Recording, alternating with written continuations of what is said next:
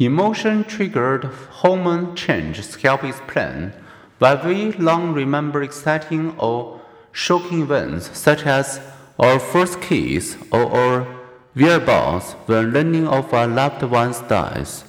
In a 2006 Pew survey, 95% of American adults said they could recall exactly where they were or what they were doing when they first heard the news of the 911 terrorist attacks.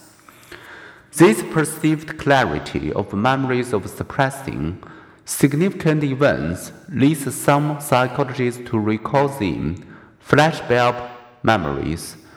It's as if the brain commands capture these.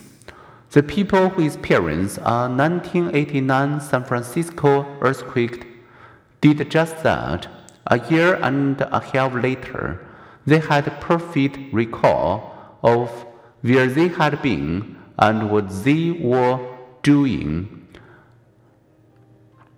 Others' memory for the circumstances under which they merely heard about and the quick were more prone to errors.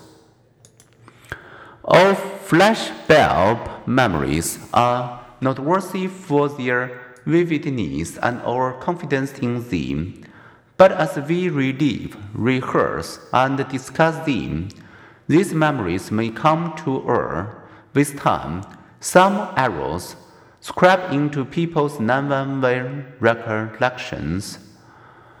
Mostly, however, people's memories of 911 remained consistent over the next two to three years. Dramatic experiences remain bright and clear in our memory in part because we rehearse them, we think about them, and describe them to others. Memories of our best experience, which we enjoy recalling and recounting, also endure.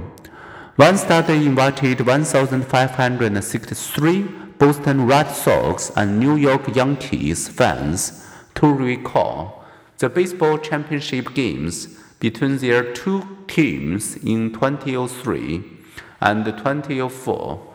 Fans recalled much better the games their team won.